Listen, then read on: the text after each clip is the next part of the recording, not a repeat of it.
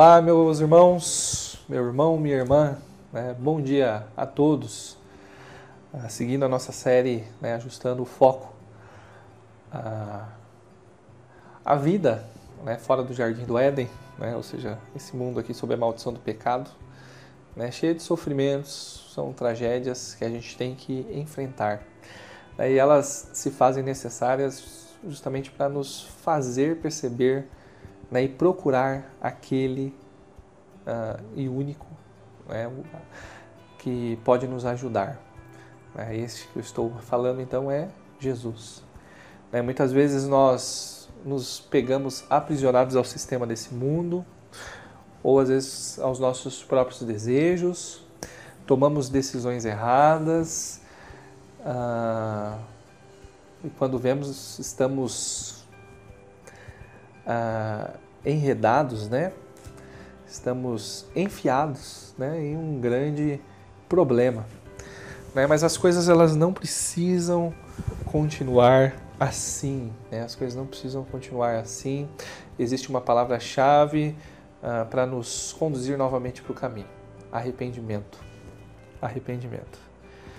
Né? E eu queria ler um texto né, de um personagem muito conhecido da Bíblia que tomou essa atitude, né, em meio a um grande problema por causa de decisões erradas, caminhos errados que escolheu, ele se arrepende e volta então para o Pai. Uh, o filho pródigo, Lucas 15, e eu queria ler a partir do versículo 17. Lucas 15, a partir do versículo 17. Caindo em si, ele disse: Quantos empregados de meu pai têm comida de sobra e eu aqui morrendo de fome? Eu me porei ao caminho e voltarei para meu pai e lhe direi: Pai, pequei contra o céu e contra ti. Não sou digno de ser chamado de teu filho. Trata-me como um dos teus empregados. A seguir, levantou-se e foi para seu pai. Estando ainda longe, seu pai o viu cheio de compaixão, correu para seu filho, abraçou e beijou. O filho lhe disse: Pai, pequei contra o céu e contra ti, não sou mais digno de ser chamado teu filho. Né, o filho pródigo tomou decisões erradas. Né, e ele percebeu que ele de fato tinha ofendido a Deus, pecado contra Deus e pecado contra o seu pai. Ah, ele percebe né, que as suas escolhas levaram a um grande problema. Né, os servos do seu pai, os empregados do seu pai, tinham uma condição de vida mais muito melhor, muito mais digna ah, que a que ele tinha escolhido. Né? Ah, então, ele escolhe o caminho do arrependimento. É, ah, ele escolhe ah, o caminho de reconhecer que estava errado, pedir perdão e retornar para o seu pai. Biblicamente falando, né, e especificamente nessa passagem, a gente vê que arrependimento não tem muito a ver com emoções, sentimentos. Né? Eu não vou pedir perdão, não vou me arrepender só quando eu sinto que eu estou errado. Muitas vezes, a, a, a, o que se espera é que de fato a gente sinta a dor do pecado e, e como um todo a gente se arrependa. Mas a gente vê que o arrependimento, né, mais do que isso, é uma questão de escolha, né, é uma questão de obediência. A gente vai ver, né, a gente vê no versículo 17, o primeiro que a gente leu, que arrependimento ele vai envolver uma mudança de pensamento, envolve uma mudança de convicção.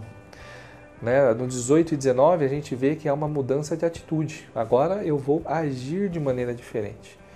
Né? E aí então uma mudança de comportamento. Né? Ele age de fato de maneira diferente. É, arrependimento é uma mudança a 180 graus. Estava indo numa direção uh, errada, então eu vou agora para a direção que é certa.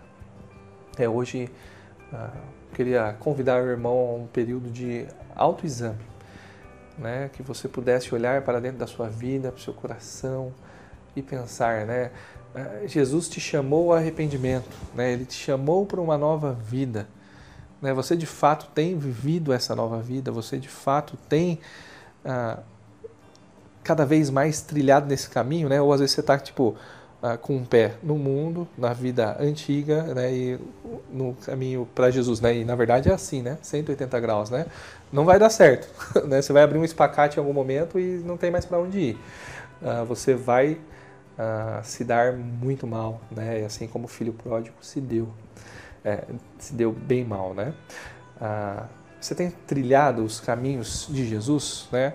Caso não, né, e tem áreas da sua vida que você ainda precisa submeter a Cristo, né, o caminho que você tem que escolher é o caminho do arrependimento, né, de fazer essa conversão 180 graus e buscar então a, essa mudança de pensamento, de convicção, essa mudança de atitude, né, motivações novas e então uma mudança de fato de comportamento.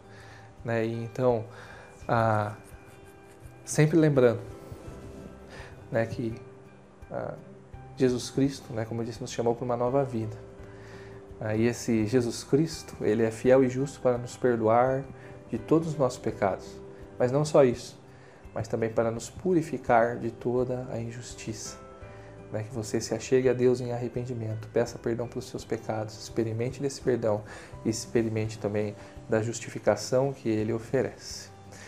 Deus te abençoe nesse dia, meu irmão, né? e não se esqueça, né? ajustando o foco, olhando sempre para Cristo.